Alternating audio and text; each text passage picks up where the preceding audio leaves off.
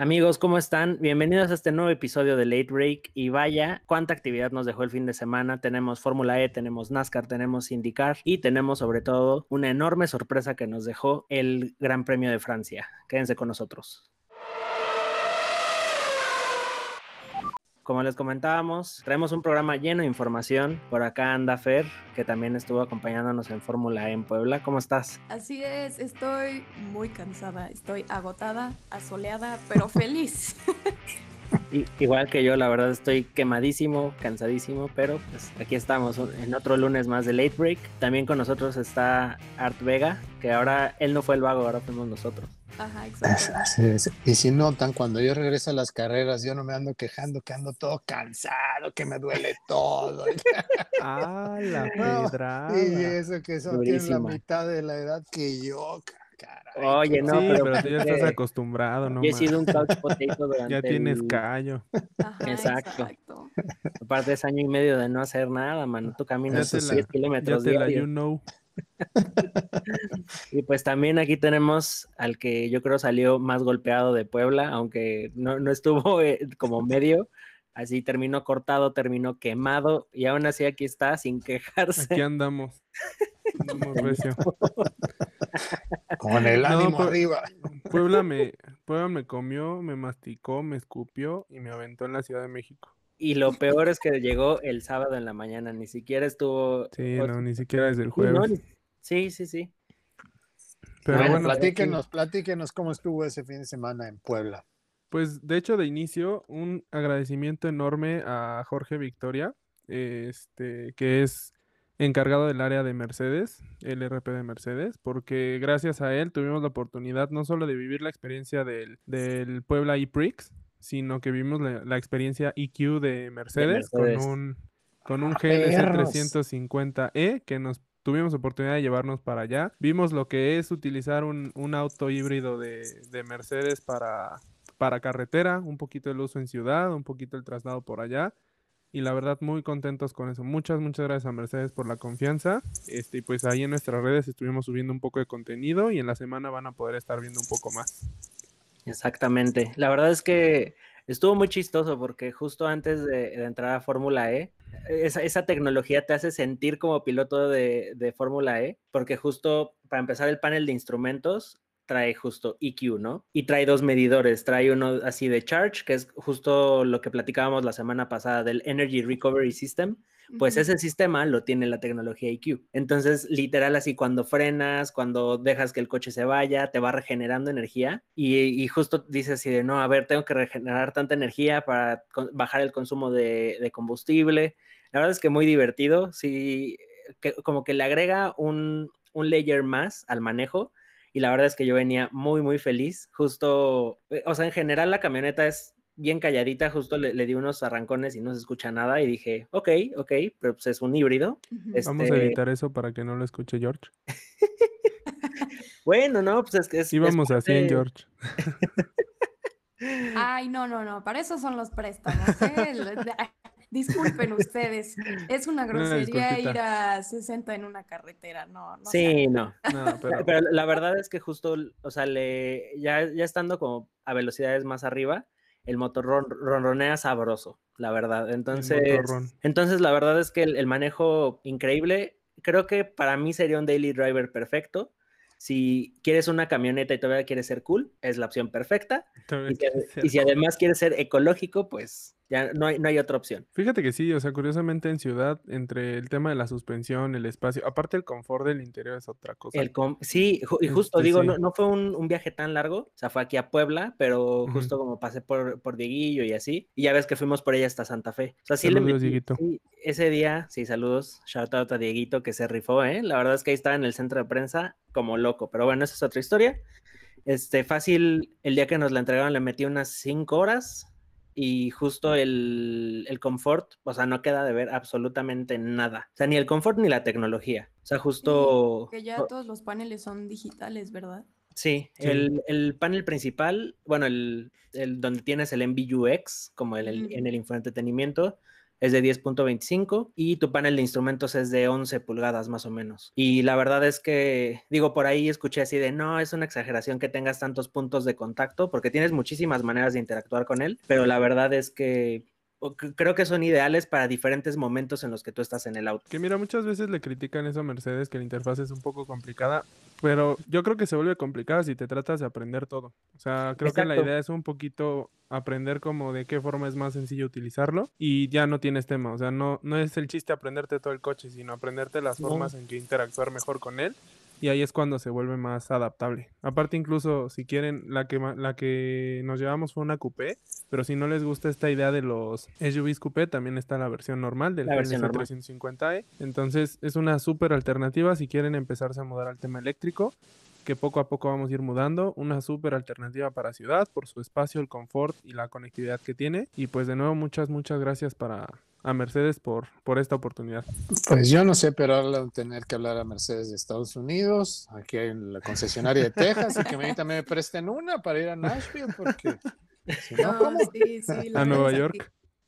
No, pero definitivamente lo que buscan es un ambiente interior top. Mm, Mercedes y ya. y que inclusive si todavía tienen en mente comprar un eléctrico o un híbrido, justo tienen la aplicación de Switch to EQ, que no importa qué auto tengas, tú ahí metes este, los números y te van diciendo, ¿sabes qué? Tienes muy pesado el pie, este, no vas a llegar a Cuernavaca con un vehículo eléctrico, este, y así, entonces justo como que te van entrenando, o sea, te están dando todas las herramientas para que te entrenes en el tema eléctrico y la verdad es que eso se agradece bastante. Y otra cosa que me gustaría mencionar, digo, siguiendo con la línea de Mercedes y Fórmula E, es que este tipo de coches se derivan a raíz de la tecnología que se usa en Fórmula E. Entonces, digamos que la Fórmula E es como un, pues, entre comillas, laboratorio para los coches que, usamos nosotros en calle.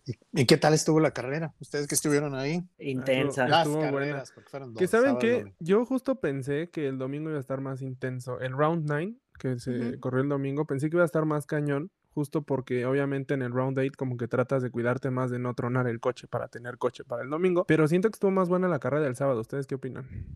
Yo opino al revés, fíjate. siento que cada una tuvo lo suyo. O sea, ambas tuvieron demasiado drama, este, hartos golpes, que la verdad es que es lo que me encanta de Fórmula E.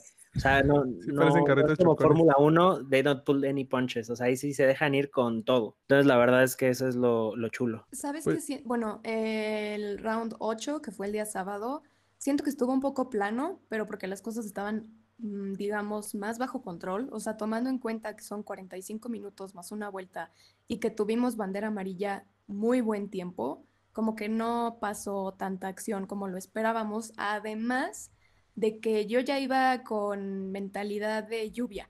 O sea, yo dije, va a llover y se va a poner interesante y todo el mundo se va a ir resbalando y a ver cómo le hacen pues en una pista que no conocían. Exactamente, aparte de que o sea, el sábado es la, la primera experiencia que tienen en carrera en esa pista. Ya para el domingo ya hay un poquito más de experiencia acumulada, entonces ya pueden darse otro tipo de circunstancias en, la pista, ¿no? Oye, pero creo un highlight importante ahí es que Lucas Di Grassi una vez hizo de las suyas. Qué movida, ¿eh? Tanto él como la de René Rast se super rifaron. O sea, la verdad es que pensé que Mortara se la, se la iba a llevar y se lo comieron vivo. Pero, fue una locura, fue una locura. Pero ahí, ¿qué pasó con, con Pascal Verlaine? Que él fue el que ganó, ¿no? El, ajá, él era el Polman. Lo de hecho, descalifican, lo descalificaron por una infracción meramente administrativa, ¿no? Que no reportó las llantas que, que iban a utilizar. Exactamente. De hecho, fue bastante controversial porque, bueno, o sea, me metí a Twitter y estaba ardiendo Twitter de que, no, la Fórmula E ya está muerta para mí. Y hasta cierto punto no tanto, porque reglas son reglas, pero lo que sí no me pareció justo fue ya mencionarlo al final de la carrera, ya que metieron su máximo esfuerzo, además de que no es culpa del piloto, y primero decirle, sí, ganaste, pero te tenemos que quitar el puesto porque tu equipo hizo tal cosa. Eso es algo que se de, de tenerlo corriendo que, hasta creo que este Pascal habló con Alejandro Agag, que pues, es el creador del serial, y, y justo Alejandro le dijo, ah, oye, felicidades que ganaste, y Pascal así de, pues sí gané, pero no gané. Y ahí te traían un rollo que la verdad es que...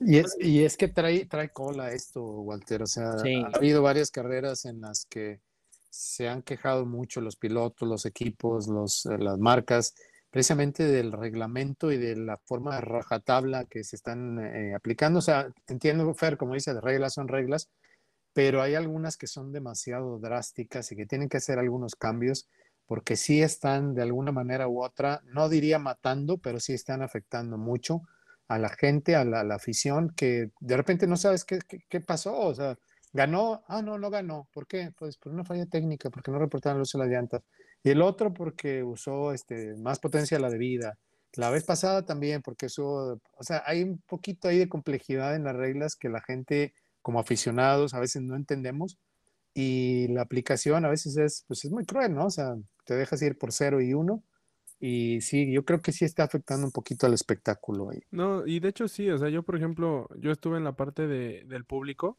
estuve en la grada y, y sí, o sea, fue, fue muy extraño porque había mucha emoción en torno a, pues al ganador, ¿no? A lo mejor y no necesariamente que lo sigas, pero pues la carrera estuvo emocionante, todo. Y de repente ves que quien ganó, pues no sube al podio, porque aparte de un carrerón, o sea, trajo la presión de todos. Era la primera de Porsche también. Era la primera de Porsche, este, entonces hizo un carrerón, todos estaban muy emocionados por eso y de repente es como, ah, ¿qué creen que lo descalificaron? Incluso los mismos comentaristas no sabían ni qué onda, o sea, dijeron, ah, este usó más potencia, se le acabó, nadie sabía, o, sea, todos estaban con rumores y a la fecha yo creo muchos no saben. Confirmo, Rick, confirmo. O sea, yo estaba en la transmisión y estábamos al aire y de repente empecé a ver el, el leaderboard y ya no estaba Porsche y yo mm, eh, por y ya pasamos al podio y no estaban los de Porsche y yo así de, pero, pero ¿por qué? ¿Por qué? ¿Por qué? ¿Por qué? Eh, de plano tuvimos que decir, bueno, pues el día de mañana en la transmisión de segunda carrera, pues ya les diremos qué pasó, porque francamente nadie sabíamos qué pasó. Sí, ¿no? Sí. no, no. Pero bueno, pues ahí está sorprendente la parte de que Audi, que no figuraba durante toda la carrera en las posiciones de arriba, se mete en el 1-2 este, Creo que lo, importante a destacar de esa primera carrera fue el tema de la zona del attack, del attack mode, que fue muy controversial durante todo el fin de semana por la forma en la que salían los autos. Se, justamente se causaron varios choques en esa zona. Inclusive este, también por, por cómo, eh, o sea, por la parte en la que estaba, justo cuando bajé a tomar fotos, los marshals me dijeron, es una zona que se ensucia por cualquier cosa que hacía el inicio, antes de iniciar actividades, barren, este, entre sesiones, barren, o sea, constantemente estaban limpiando esa zona y siempre había tierra. Entonces, este, en el shakedown fue un poco, fue inclusive más peligrosa porque estaba mojada, pero inclusive ya en las prácticas sí se, sí se vieron a varios que o no estaban muy cómodos o que casi pierden el, el auto en esa zona. Y es que aparte, Walter, esa, ese dibujo, ese trazado de, de, pista ahí para el attack mode es distinto al que hace normalmente, porque es, normalmente es en el mismo trazado, pero es fuera de la línea de, carrera. Y en este caso no, este es como si fuera un Joker Lap, como lo hacen en el, en el FIA WRX, ¿no? En el Cross, Rally Cross, que se salen del trazado. Es el primer E-Pre en el que el Attack Mode está afuera de la pista. Exacto. Y sí, y, y justo como menciona Toño, porque además como ahí andaba de metiche también en la salida, sí, varios sí se dieron este, varios toques, o sea, así que salían a tal velocidad del attack mode, que el otro ya estaba agarrando la línea de carrera y sí la agarraba y le ensartaba la, nariz en la parte trasera del auto. De hecho, incluso hasta estaba el rumor de que en la junta de pilotos a lo mejor y solicitaban que pusieran algo porque, porque sí, o sea, salían, creo que no hubo un solo piloto que no saliera a punto de chocar. O sea, si no chocaron, estuvieron a punto, varios. Y que, que ahí, por ejemplo, digo, no sé si es justo por esta misma carrera, pero no entiendo esta parte. Como, se supone que el attack mode es algo que pues, te puede ayudar, ¿no?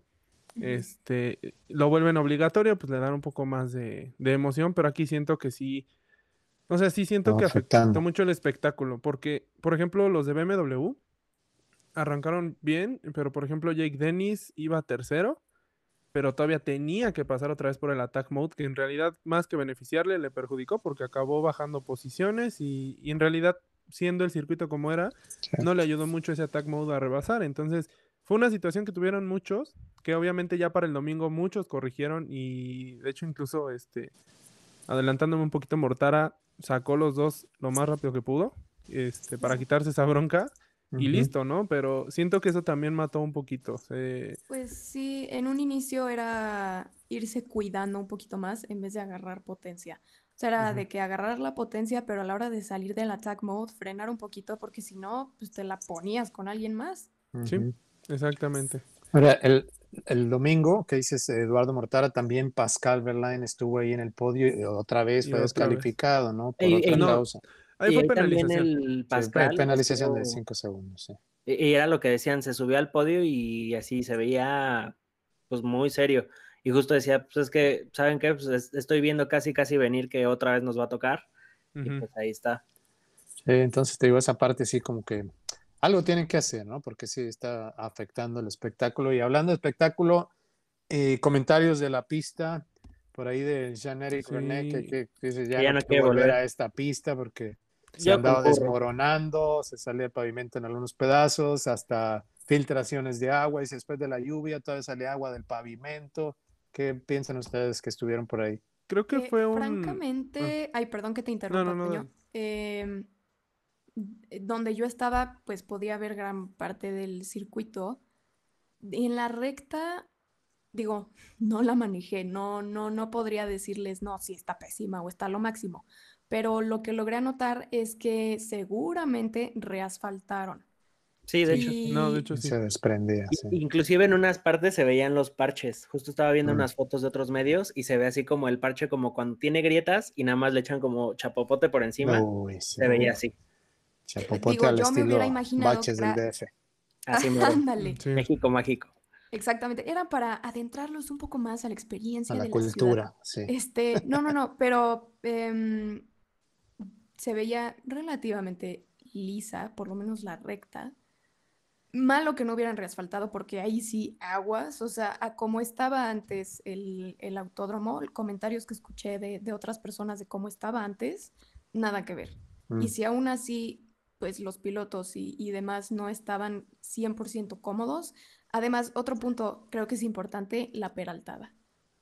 Sí, no se acostumbraba, nadie sabía si agarrarla por arriba, por abajo, si no, la, mayoría la agarraban por abajo, ¿no? Por lo que alcancé a, ver. Mira, yo creo que a modo general eh, fue un rush, o sea, querer meter a fuerzas el Gran Premio en México. O sea, creo que no estuvo mal buscar esa alternativa.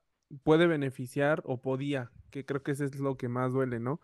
Podía haber beneficiado a que las categorías voltearan a ver más este, venues en México, no nada más el autódromo. Y esta presión que metieron y, lo improvisado que se hizo, porque lamentablemente, y creo que lo podemos decir porque estuvimos en los tres, ¿no? O sea, Walter estuvo eh, prácticamente al lado de pista, Fer estuvo en la parte de medios, yo estuve en la parte de público. Creo que todo daba como aires de improvisación, este, desde, desde la parte de, las medidas sanitarias, el cómo se organizaron, eh, el cómo estaba la carrera, este, tan solo el estacionamiento, es algo tan básico como eso. No había estacionamiento. es que ni siquiera creo que sabía. Algo tan básico eh, que de hecho yo tenía muchísimo pendiente. O sea, ¿dónde voy a dejar mi coche? Porque, pues sí, tenemos un coche con acreditación, pero y el mío, Rick. Em, y pues de repente vi que en los terrenos que estaban ahí, de que a un lado había, de repente de la nada salieron viene bienes, este, pues tú ahí les dabas sus 20 pesitos. E, inclusive, no, 20 pesos. O sea, eso, eso fue el domingo. Hasta 300 sí. porque te lo dejaras en su casa. O sea, el, sí, el viernes inclusive todavía había un terreno al lado que sí decía P1 estacionamiento y dije, va. Y ahí lo, lo estaban manejando como una familia. Y dije, bueno, y eran como, eran 70 pesos tiempo libre. Pero si salías muy tarde ya te cobraban 30. No, pero o sea, al final, digo, para no aunar mucho, porque digo, fueron varias fallas, creo que fue muy improvisado, creo que el circuito podía haber estado, pero necesitaba más tiempo, eh, se necesitó mejor logística, mejor preparación. Y organización. Creo que lo que más duele es que es una oportunidad perdida, porque no creo que ni Fórmula E ni otra categoría quiera volver a, correr, al menos no en Puebla. Pues a lo mejor reconsiderarlo, pero plantearlo ya con más tiempo, porque mencionaba mm, Abed, el, director de la OMDAI, que ellos ya estaban empezando a trabajarlo y a echarle el ojito desde diciembre. Entonces, así como que digas, muy, muy, muy, muy poquito tiempo, más o menos. Digo, de aquí a que le echaran el ojo, a que dijeran sí, sí se va a hacer, bueno, pues sí, es, es mucho menos tiempo. pero eh, justo creo que esa es la palabra, improvisación. Yo que estuve en la parte de medios, mm, o sea, no, no tan mal. Eh, mis compañeros comentaban que a veces hasta se veía un poco mejor que Fórmula 1, incluso en algunas cosas. What? Sí, sí, sí. Sí, no, no. No. No, bueno, Más bien pero nunca han ido a Fórmula 1, o no sé. No, No, bueno, pero mira- del Media Center em, y también la verdad es que nos dieron un super mega hiperespacio. Pero sí, en que- general creo que eso. Em, y eh, bueno, espero internacionalmente por menos haya dado un espectáculo. Pues sí. esperemos que vuelva el próximo año a su hábitat natural, a la Ciudad de Sí. México. Y pues por lo pronto, o sea, la- las carreras estuvieron buenas y ya sigue la, la próxima fecha, que ahora me tocará a mí platicarles de la experiencia en tres semanas, Sí. el, la nue- el doble fecha en Nueva York. Entonces por ahí me estará tocando esa carrera. ¿Y qué les parece? Bueno, ex- excelente experiencia, me da muchísimo gusto que hayan estado ahí en Puebla. ¿Qué les parece si pasamos ahora a la Fórmula 1? Por favor. Por favor, sí. Carrerón, ¿qué decíamos que iba a estar? No va a haber Sin comentarios. interesante. Yo, Lo yo único le- interesante va a estar Román Grosjean en un Ustedes me 1, Fuera de dijeron. eso no hay nada. Ustedes me dijeron, va a estar bien feo. Y yo, a ver, ¿por qué va a estar no feo? dije. Pues porque ta, ta, ta, ta. Y yo, y y le- de verdad, yo estaba, hasta dije, ching, me paro, no, mejor la veo en la Sí. repe. Pero dije, sí me paro. ¿Qué carrera? ¿Qué Sí, la verdad es que cosa sorprendió. ¿eh? impresionante. Sorprendió. Bueno, si mucha son fans de. Leclerc, ¿no? Fer, Ah, lo No, siento mucho, caray. pero no me Pero bueno, para, para- nada más para los que no la hayan visto, si acaso alguien no la vio, ¿quién ganó? Ganó Max, el 1-3 de Red Bull con eh, Max Verstappen en primero, eh, Max Checo en Don tercero, Verstappen. sí, Don Verstappen. Y Don Luis que no pudo hacer nada en segundo y Bottas en cuarto, entonces ya está ahí esa combinación como se esperaba Checo. ver, ¿no? No, ya dijo, justo. Checo quedó en tercero. Creo Sí, que, sí. bueno, estábamos diciendo, no, qué aburrido, no sé qué. Pero yo sí dije, esto va a ser determinante Ujú. para ver quién es el más rápido. Hay varias, em, es mucho de rectas, ¿no? Es que Ujú. eso esperábamos, pero esperábamos. Yo lo dije la semana pasada, va a, re- va a volver Mercedes, va a retomar su, su papel. Y no Exacto. pasó eso. Exacto. Exacto. O sea, O incluso, tuvieron tiempo, ¿eh? Tuvieron tiempo para hacer sus upgrades, tuvieron tiempo para analizar un poquito más la situación y no aprendieron muy bien o pero no sabes sé qué que les está hay una, pasando. hay- me pasaron una gráfica de las trampas de velocidad que no la podía creer, Porque la diferencia de velocidad en la recta de Red Bull con Mercedes es muchísima. O sea, estaba de hecho entre los más lentos, los dos de Mercedes. Wow. Y estaba bastante, Mazapán estaba más rápido que ellos. Es que la creo que no.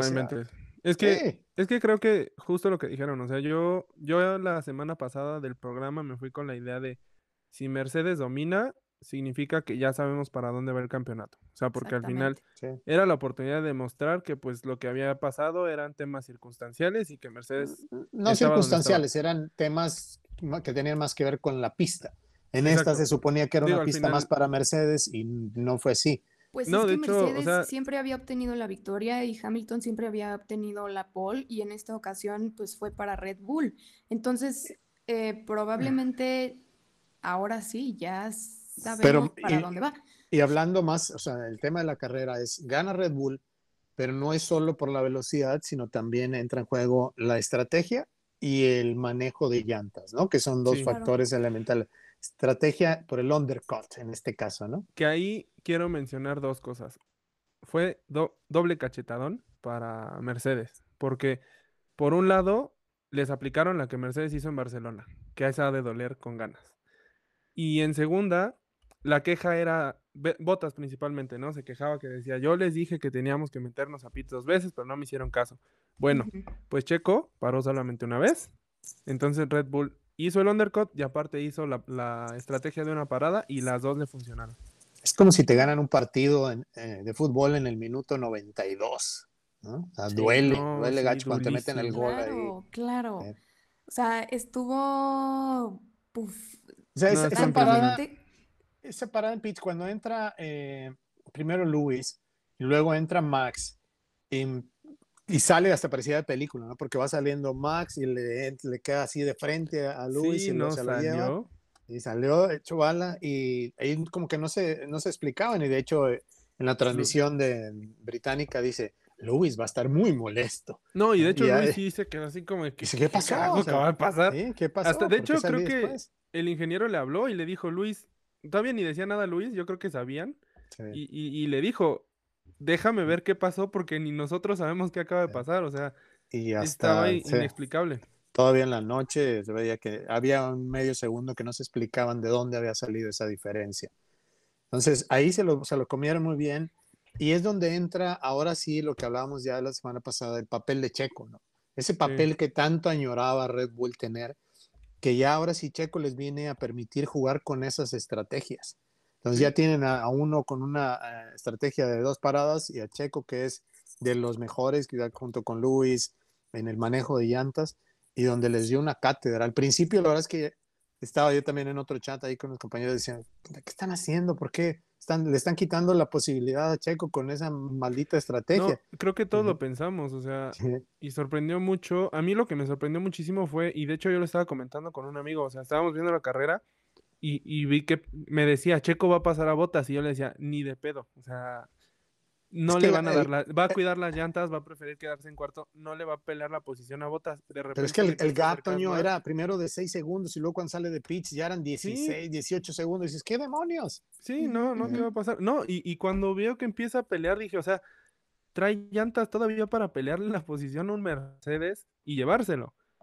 Y, y todavía le sacó un cacho. Entonces, lo de Red Bull esta temporada está siendo impresionante. O sea, sí, ya, ya estamos hablando de que ya no son, ya no son casualidades, ya no es suerte. Esto ya es que Red Bull está superando en todo sentido, tanto en equipo como en coche, como en este, como en pilotos, a Mercedes. El, el gap que están abriendo ahí como escudería, sí se me hace que va a estar definitivo en las próximas carreras también, porque se van ahora a Austria, a su casa. Uf. En el de pilotos todavía no me atrevo a apostar, yo había dicho que, Yo que gana el yo sigo. Pero yo ya veo ahora sí con pasta de campeón a, a Max, ya no cometiendo los errores de, de antes de juventud, de, de novato, no novato, pero sí de inmadurez. Por sí lo veo ahora mucho más seguro.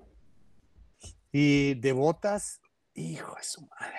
O sea, sí, Eh, imagínate, Es, es Vettel versión 2. si, si fueran a tomar, si, si Toto hubiera dicho, este fin de semana tomamos decisión de lo que va a pasar con Mods, aunque no lo cortemos ahora, pero tomamos la decisión. Imagínate, le cambiaron el chasis, le dieron el que traía Luis, que eso se Exacto. supone que no tiene nada que ver, pero pues algunas personas hacen sus teorías de conspiración. Entonces le dice, ok, agarra el carro que trae Luis, da, dale por ahí. Y luego, la estrategia, la que decías, Toño, hizo una, una parada de vuelta y una parada de pits igual que Checo. Ujú. Pero ahí es donde se ve la diferencia del manejo de llantas que tienen Checo y Lewis y el que tiene Ujú. Valtteri, que no es muy bueno. Y la otra, todavía para agregarle más sal a la herida, es que contra el que estás compitiendo el puesto, George Russell tuvo un carrerón. Sí. sin nada de que haya habido este, que pilotos que salieron, sí, ¿eh? nada. Él terminó en 12. Hizo una carrera buenísima. No lo pudimos ver en la transmisión porque no lo pasaron. El duelo estaba más interesante adelante, pero hizo un carrerón, George Russell. Sí.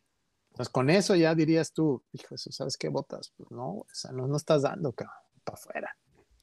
No, es que sí es demasiado, o sea, ya, ya pasaron, ahora sí que lo que se le podría perdonar, y creo que también es parte del mix que se está haciendo para que este, para que Red Bull esté donde está. O sea, el, hecho de que en escudería ya se van a despegar totalmente, justamente derivado de esta actitud de botas, que lo hablábamos la semana pasada. ¿Ustedes siguen opinando que no tomen cartas en el asunto si esto sigue así?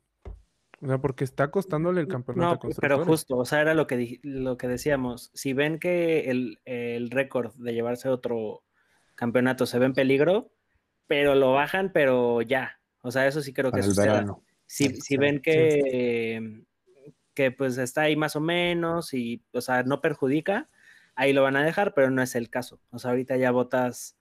Lo, lo vi, lo vi como en mejor forma, pero pues también, o sea, como dice Art, este, las llantas, todo. O sea, la verdad es que pues ya no está dando el, el nivel que se requiere para ser un, un escudero, ¿no? Que Sí. de hecho, eso iba a decir, se vio mejor a diferencia de otros fines de semana, que justo como decía Art, bueno, pues a lo mejor y mucha gente pensó que fue por, por ese cambio de chasis y dijeron, no, ya ven, ya ven, le fue mejor porque a Hamilton lo benefician. Bueno, X, no lo dudo. Pero pues a lo mejor y ahora sí dijo, ¿sabes qué? Le voy a echar galleta porque ya, ya mero. Y bueno, no es suficiente un fin de semana, ya No. habrá que ver. Se vienen cuatro carreras, o sea, se vienen dos carreras seguidas, se vienen las dos de. Austria, Double después viene el, el de Inglaterra en Silverstone, en- y luego el de Hungría, y luego ya se van al break de verano. Entonces, ahí tiene esas cuatro carreras, yo creo, para levantar su Sí. imagen, dar una buena, un cambio positivo, porque si no, yo creo que sí pudiera haber una toma de y decisión de pri- Y emergencia. principalmente en este triple header, ¿no? O sea, en, en este creo que también la culpa sí se la lleva en parte el equipo. O sea, no es full de botas, porque Botas siento yo que hizo el trabajo. Tal vez no adaptaron la estrategia a cómo es Botas, porque al final pues tú conoces a tu, a, a tu piloto. O sea, si sabes que Botas no es un Lewis o un Checo, Sí. le das otra estrategia, definitivamente. Este, pero siento que justo si saliendo de este triple header no se ve en mejor forma por su culpa, sí, sí puede haber Corre- ya corre consecuencias riesgo, más sí. grandes. Sí, Pero bueno, pues habrá que ver qué sucede en este triple header. De momento, grata sorpresa que ya no es una carrera de un caballo, sino son dos caballos que se están dando con todo. Y, Y las cuatro en los- divisiones. en sí. los caballos de abajo, creo que ahí sí le atinamos. Bueno, le atinaron, he de admitir, que justamente se vio que McLaren trae muchísimo más coche Oh, que sí. Ferrari. Oh, sí, oh, sí. Muchísimo más coche que Ferrari. McLaren se afianzó esa tercera posición en el campeonato de constructores y confirmó pues algo que, que ya venía siendo relativamente claro, Que- pero bueno. que era lo que Ferrari. comentábamos este, en Baku, ¿no? Que realmente Ferrari está muy bueno para, para este, circuitos con más curvas, sin tanta recta, sin tanto, Ujú. que no necesita tanto poder. Y exacto. acá, una vez más, así, Pero es que aparte del poder, trágico. aparte del poder, Walter, en, este- en esta pista había mucha degradación de, de los neumáticos, ¿no? Sí. Y Más el de caso- Más de lo que sí. Sí, pensaron, más de sí. lo que pensaban. Y el caso de Ferrari es quizá de los peores en ese sentido. No saben por qué, no saben por qué se echaron las llantas tan fácil, porque no está, digamos, fue peor de lo que se esperaban. O sea, terminaron, eh, Sainz terminó en 11 y Leclerc en 16. O sea, la verdad, estaban completamente Sí. perdidos. Y no para mm, nada. Pero no lo de por dónde. de Leclerc era Al mero- trágico, o sea, lo estaban Sí, sí, pasando sí, como si fuera cualquier cosa. O sea, O de sea, verdad era ya impresionante. al- casi al final de la carrera lo volvieron a meter a pits y yo, ¿qué están haciendo? No, Es que no pero- sirvió de nada, o sea, Total, ajá, o sea, ya mejor se hubieran quedado con lo que tenían y, y- y, en fin, que ya lo veía venir, la verdad. O sea, en un circuito con, repito, tan, con tantas straights, pues sí, claro, Rectas. obviamente, rectas. sí. pero, Pero, aquí o sea, sí, no. Pero, o sea, sí, sí se vio, se vio mal y, y se esperaba un ajuste a la realidad, pero no tan fuerte, la verdad. O sea, no. sí, sí fue muy gacho el golpe de realidad. Y McLaren, por el contrario, o sea, haciendo las cosas muy bien. Y aparte la sorpresa de Danny Rick. O sea, yo estaba Sí. viendo cómo iba y dije, eso es Honey Badger. No, pero ¿saben, dice. ¿Saben qué? O sea, yo, Lando se levantó y dijo, ¿saben qué? Voy a rebasar a la mitad de la grilla el día de hoy. Y Ey. quedó Lando- quinto. O sea, este compa, sí. este compa, de verdad. eh, O sea, está haciendo pero- un excelente trabajo Lando Norris. Fíjense que no, no había visto el dato exacto, sí había visto durante la carrera, pero algo que sí me sorprendió mucho es que son 64 segundos de diferencia entre, entre lo que es. McLaren y, y me parece este Verstappen. Y la diferencia entre ellos pues no es Ah, sí. tanta, o sea, son 50 minutos respecto a botas. Es muchísima la diferencia, 50 pero bueno, minutos o segundos. segundos, perdón. Sí, segundos, segundos. Sí, ahora. No, Sí, está no, que sí, pero no. Sí, tampoco no toda una gacho, carrera. sí. No, no, no, pero sí, o sea, es mucha diferencia. Pero bueno, McLaren lo confirmó. O sea, ya este, digo, el Dani no pudo estar tan rápido como Lando, si tuvieron ahí algo de diferencia, pero muy buen manejo de, de Dani Richardo, ya este, disfrutando, ya se nota en sus comentarios que hacen el radio, Sí, bastante ya. bien. ¿no? Luego en eso fueron el quinto y el sexto, eh, Pierre Gasly en séptimo, nuevamente por ahí anda Gasly, ¿no? Siempre anda en esos lugares, 6, 7, 8, 9, bastante bien. Me consistente. dejaron con la curiosidad de dónde podría acabar. O sea, si diera un brinco algo más grande, dónde pudiera encajar. Pero la verdad no tengo idea. Pero creo que sí lo merece, o sea, está dando muy buena Sí. temporada.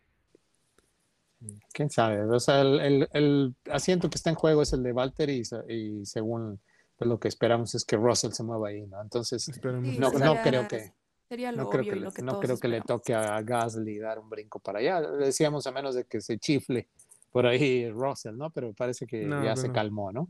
Y nue- también eh, Fernando Alonso, también parece What? que está, o sea, nuevamente ya retomando todo lo que sabe hacer. Digo, es un bicampeón del mundo, así es que obviamente, y lo ves ahí, Fernando Alonso y Sebastián Vettel, en 8 y Sí. 9. Sí. Ocho y Muy nueve. curioso, sí, que también iba a decir, eh, los Aston Martin como que ya van Wow. un poquito ya más agarrando el ritmo, más Sí. ajustados a, la categoría y van justamente muy parejos, pues quedaron 9-10. Ujú. Sí, bastante, lo o sea, que un- está- una buena carrera de Lance Stroll. Y algo Lo que- similar hubiera sucedido la en Baku si Stroll Si no no le se chocado, sí. Es que saben que creo que más bien ahí es un poco que Aston Martin se está dando cuenta de que pues es poco a poco, ¿no? O sea, creo que al principio se quisieron comer toda la categoría de, una- de un bocado y pues no le salió. Y ahorita están, Sí. creo que trabajando con lo que tienen en sus manos. O sea, no están siendo ambiciosos, están siendo un poco más objetivos y, y lo tienen ahí, ¿no? O sea, este, están acabando en puntos otra vez, los dos. Y digo, es, es, es así en la categoría y tal vez empezar a, a agarrar a Vettel con este papel que siempre ha comentado Walter, como de, de hacer crecer a la, a la escudería, más que de buscar un, un nuevo campeonato mundial, que la verdad es que se ve, se ve complicado. El, el- o sea, el campeonato mundial no lo van a tener en la época que Vettel esté ahí. Eso, eso espero que, que él lo tenga en mente, porque si no se va a llevar un, una, una decepción, igual que Fernando Alonso. O sea, Alpine no va a ser campeón del mundo este, con Fernando Alonso. Sí, O sea, no, tal vez ellos el- dos pongan la base. Están jugando el papel del veterano que sabe lo que está haciendo y que tiene muchísima experiencia en lo que hace y pues, Sí. sí. Y, y al menos Fernando Alonso es el que ahorita más ha sorprendido porque con McLaren en esta época que tuvo, o sea, y, y no me refiero a la a en donde estuvo Jenson Button, sino está, bueno, fue cuando ya entró otra vez Renault, si no, me- si no me falla la memoria, sí traía una vibra muy tóxica y que sí puso en aprietos a McLaren esos años. No, bueno, estaba, pero era con Honda, era con Honda. Cuando estaba con Honda que decía que traía un motor de GP2, ¿no? Ah, estaba no, pero ahí. que cuando estaba Button todavía, ¿no? Pero igual cuando estaba con Stoffel, como que todavía fue- en sus últimos dos años andaba muy, muy raro hasta que se fue. Sí. Y creo que Sí. ahorita volvió y ya se le ve que disfruta más las carreras. Entonces eso es bueno. Ya, Sí. yo creo ya lo trae en mente. Sí, o sea, la verdad es que estamos viendo una muy buena temporada, quizá la mejor de los, no sé, de, de toda la era de los híbridos, porque Sí. hay duelos en todos los niveles de la parrilla. Así O es. digo, estamos hablando hasta de, de los últimos dos lugares que se están intercambiando posiciones Williams con Haas, ¿no? Sí, Preguntabas la semana pasada, Toño, que por qué estaba Haas arriba de Williams. Decíamos, bueno, pues Ujú. fue por la posición de Mick Schumacher, que terminó, aunque no estaba en los puntos, pero había terminado en treceavo, y ahora George Russell termina en doceavo, entonces nuevamente retoma, porque eso significa, Yes. aunque no haya puntos, significa mm, mucha lana. Mejor posición, claro. Sí. Sí, claro, 100%. O sea, bueno, de los Ferraris ya comentamos la mega catástrofe. De Russell Sainz también ya comentamos que tuvo un super carrerón y sí, acabó doceavo, pero cada vez está más cerca de los puntos, cosa que no nos imaginábamos para nada en un Williams. Y el que sigue decepcionando, no sé qué está pasando, ¿será que está chiquito? ¿Será que no le entiende? ¿Será que no le agarra el coche? Es un Noda. Pues es que igual, creo que es lo mismo que que, que Aston. O sea, creo que ya está. Se está tratando de ir Art, eso despacio. acaba de ser un chiste de tío. Sí. Un dad jokes. para un- no da, no da.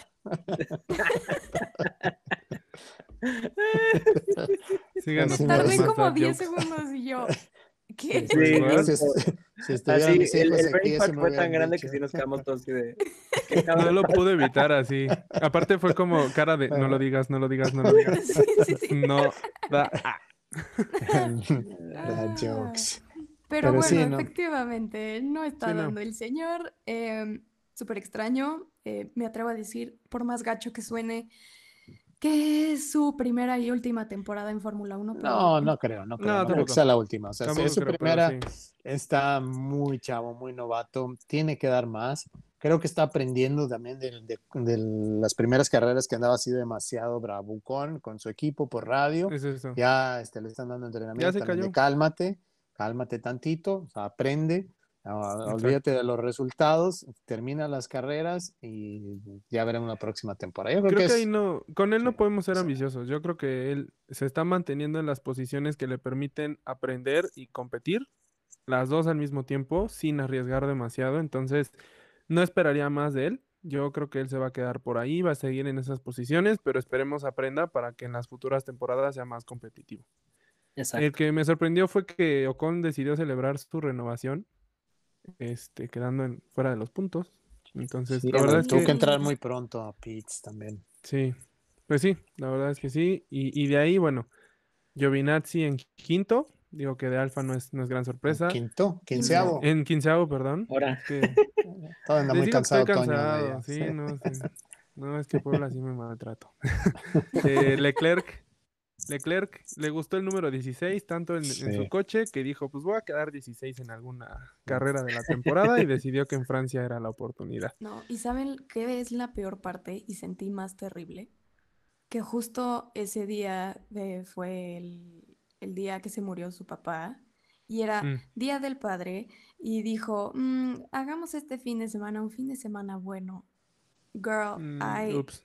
ah, No, pero es que no le, no le podías pedir más a ese Ferrari. O sea, No, entre la estrategia no. y el coche, creo que no, no tenía para poder hacer esa promesa. Pero bueno, Sí, lamentablemente, pero bueno.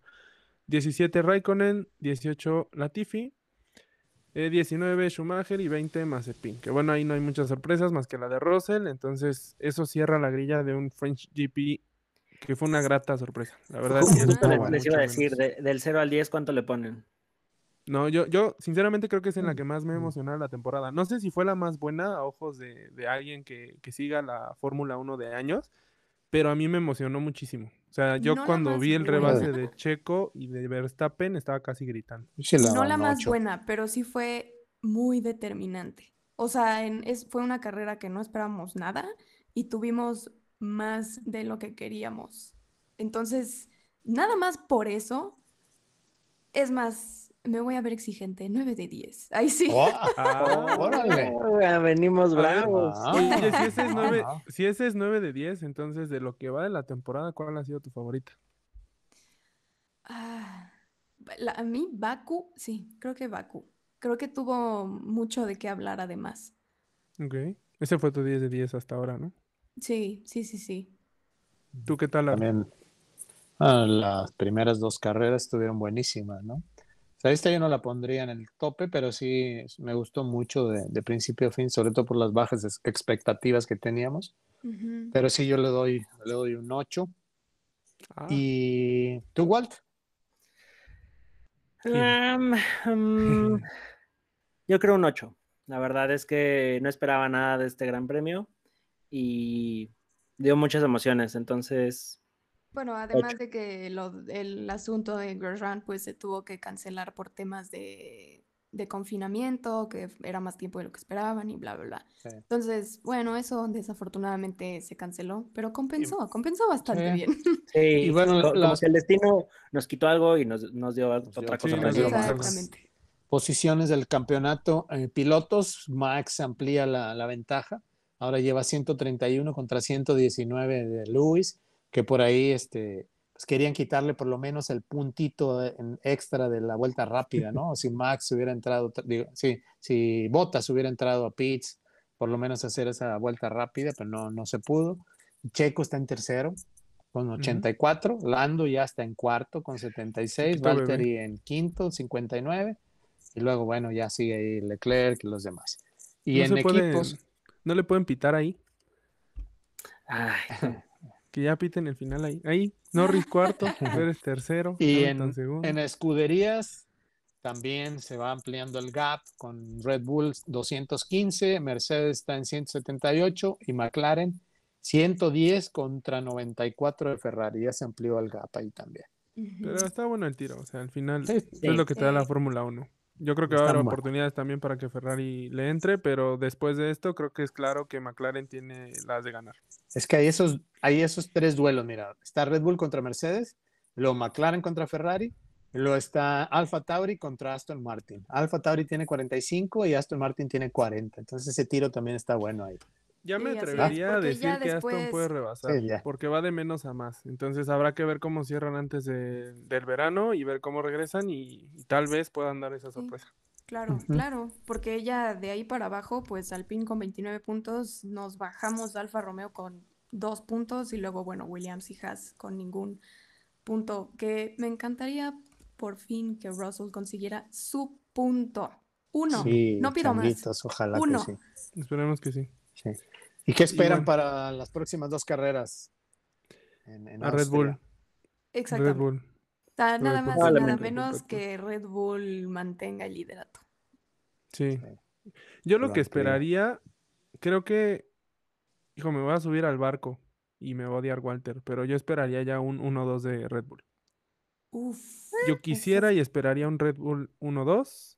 Lo veo difícil porque creo que este Hamilton no lo permitiría, Yo pero, sí lo veo, ¿eh? Yo sí lo veo. o sea, no lo veo imposible, pero lo veo difícil.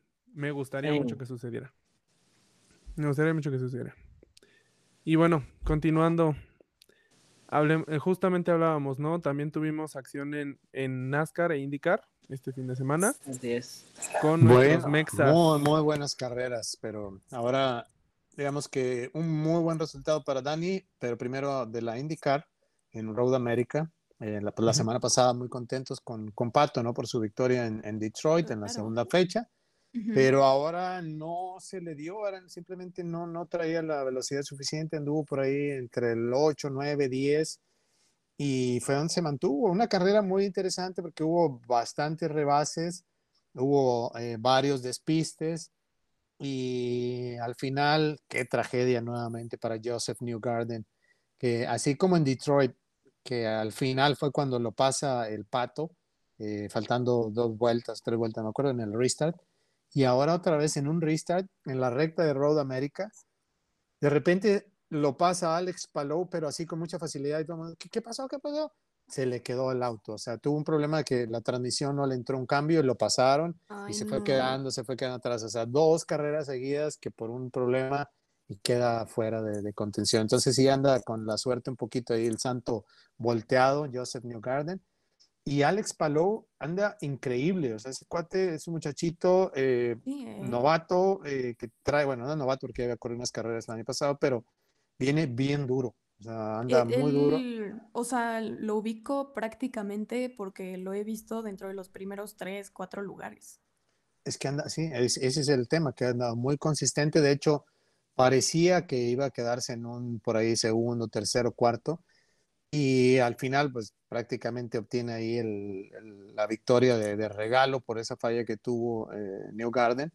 Y se va de líder, ya le saca ahí un poquito más de, de ventaja a Pato.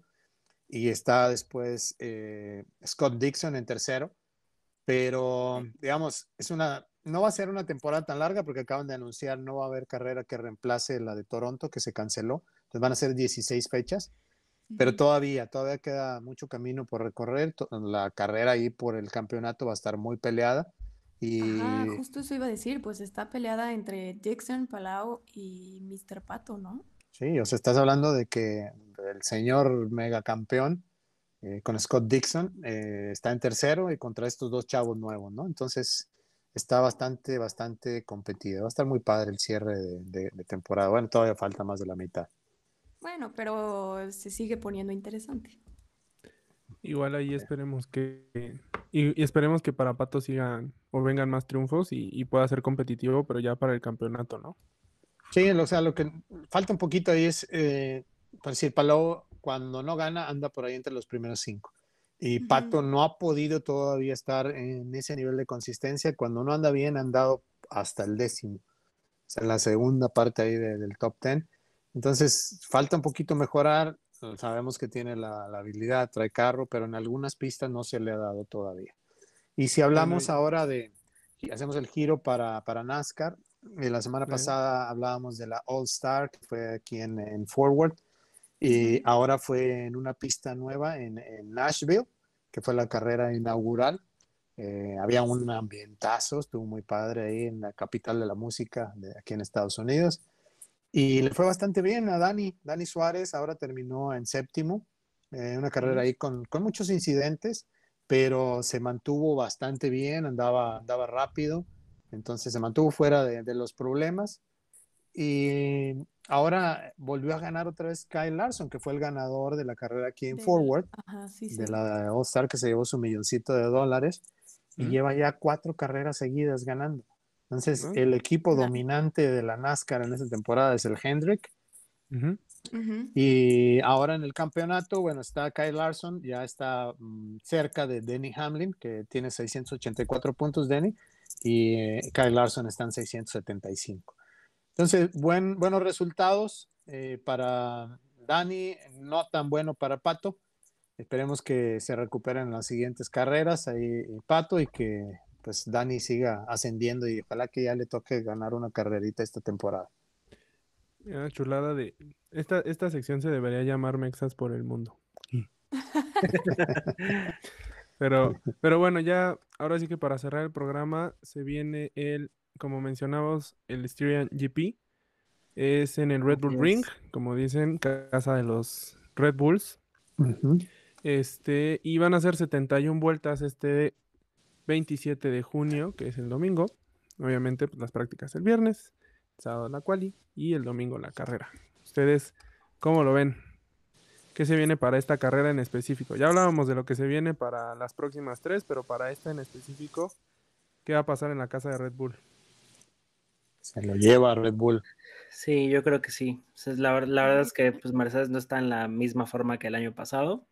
Este, porque el año pasado sí se las llevaron con todo y que tenían problemas de, sobre- de overheating con, con la pintura negra. Y aún así se los así se llevaron a toda la parrilla. Este año yo creo no, no se repite eso. Este, y pues no, sí, y o sea, va- va a probablemente ahí va a estar pegado Red Bull y muy probablemente se los lleve y más bien el que va a estar pegado va a ser Mercedes, si no es que más bien Lewis Hamilton. Ahí, ¿ustedes qué consideran? ¿Que este circuito depende más de qué? ¿Qué tendría que hacer un equipo para ganar este circuito?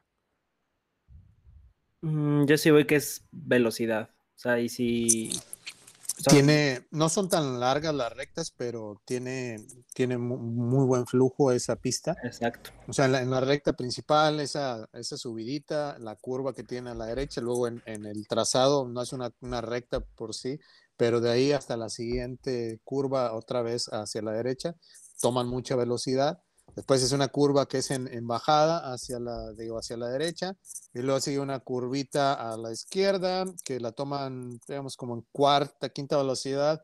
No es tan rápida, pero luego las siguientes dos curvas que tiene son bastante rápidas antes de entrar nuevamente ya al último tramo de, de la pista. O sea, sí, hay un buen ritmo de, de carrera. Sí, Entonces justo. puede- creo que puede la, que- la parte más técnica es de la curva 4 a la 8, que es entre el sector 2 y el 3. Y ahí es como lo más lento que se puede llegar a, a- a hacer. O sea, y lento justo eh, así en- entre comillas. Sí, Pero porque como dice Art, siempre se está moviendo eso. Entonces probablemente Ferrari vuelva a batallar en este gran premio. Sí. Sí, seguramente sí. Sí, Bueno, además acuérdate- hay- El opener de la, temporada, de la temporada pasada, que fue un desastre. No, fue terrible, terrible. Y Pero- pues tenemos tres zonas de DRS, lo cual también lo va a ser interesante para el overtaking. Entonces, pues ya veremos qué sucede, porque además es double header, así que vamos a acuérdense, hablando de Ferrari, acuérdense que ahí fue donde Charles Leclerc aprendió que las reglas de la Fórmula 1 estaban cambiando porque se podían dar de laminazo. Dijo, ah, ok, así va a ser ahora en adelante, va, de aquí le damos, ¿no? Eh, Entonces, ojalá, digo, yo no creo que le vaya a ir este, tan mal como le fue ahora en el French eh, Grand Prix a Ferrari. Eh, por ahí alguna sorpresa quizá de, de Lando en, el- en el podio, si algo sucede, hay algún accidente entre McLaren iba- o los Mercedes. ¿sí? Les iba a Pero- decir cuál sería su wild dream para este Styrian GP. Úfale, Una, de yo, que una, yo un espero que gane 1-2, Checo, sí, 1-2 Ajá. de Red Bull y pues el McLaren por ahí arriba. que, que ande en el podio, a- o a lo mejor hasta el Dani por ahí en alguna situación que se pueda, el Dani Richard que se pueda colar a un podio. Pero sí Ujú. tiene que haber algo inesperado en, en alguna de las dos de los dos fines de semana. Sí. ¿Tu, tu, wild, tu wild dream? Pues no Wild Dream, pero sí me quedo Max en primero, este, Hamilton en segundo. Y pues Botas, no sé, o sea, Botas lo tengo que ver rodar y lo tengo que ver ya al menos en la primera carrera. Este, pero si no, pues Checo, o sea, se va a repetir lo del, lo del domingo. Mm, Híjole, o sea, mira, mira, mira. De hecho, como tengo. déjame, déjame analizo, déjame analizo eso nada más. Cara. Cámara lenta, cámara lenta. O sea, ¿cómo lo dijo? Mi checo, pues, o sea, el dolor, o sea, de decir, no, hombre, no, hijo de su madre, No, pues, oye, justo, justo mi pronóstico viene, pues, desde el, desde el Cora de un Silver Arrow durísimo, pero pues hay que ser objetivos, oye, sí duele. Claro. la, gira, que se les caiga como a Ferrari botas, y a los de Red Bull. De botas es la gira de la Dios. Sí, ya. y sí. Y, fíjate que, a mí antes me, me, me dolía mucho. yo decía así de, no, y que Botas no se vaya, y que no se vaya. Pero ahorita sí es así de, ya, ya vete. estás dando la ¿Qué vas, ¿Qué vas a decir, Fer? Que como tengo la maldición del comentarista, eh, retiro lo dicho. ¿Saben quién va a estar en el podio? George Russell, sí, vaya. Eh. ya, se cancela todo. Olviden lo que dije antes. Con que saque un puntito George Russell. Sí, ya. Vamos, nos vamos de gana. Que, justo en el Styrian GP del año pasado fue cuando dio la sorpresa que en... Sí fue el Styrian o el Austrian. Bueno, en alguno de los dos que en cual y mojaba se, ah, coló a la Q2. Y bueno. Pues, sí, pues, pues se vienen tres semanas, tres programas bien chulos que se nos vienen. Entonces, pues no queda más que decir adiós después de un fin de semana bien brutal pero muy chido, la verdad. Así es, amigos. Descansen, descansen. Descansen. Descansen, amigos, y descansemos nosotros. Uh. amigos, un gusto como todas las semanas.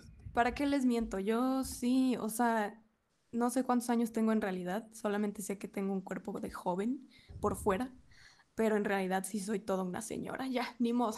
alma de viejita. Aplaude ya con las canciones. Aplaudo cuando aterriza el avión, así es.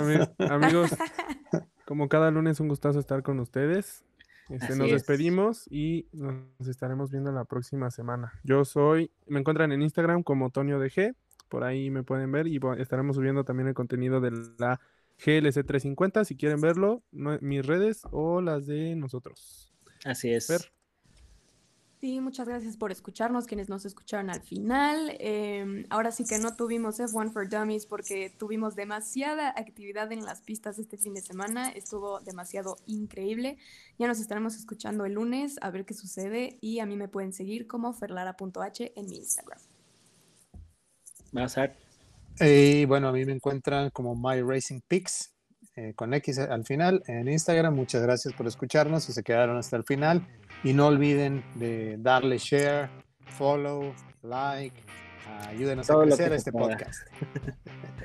y a mí me encuentran como arroba Walter Kensler y como dice Toño, no se olviden de seguirnos en arroba w.k.media que ahí va a haber bastante contenido sabroso, jugoso de la GLS 350 y del Styrian GP. Nos vemos amigos. chao.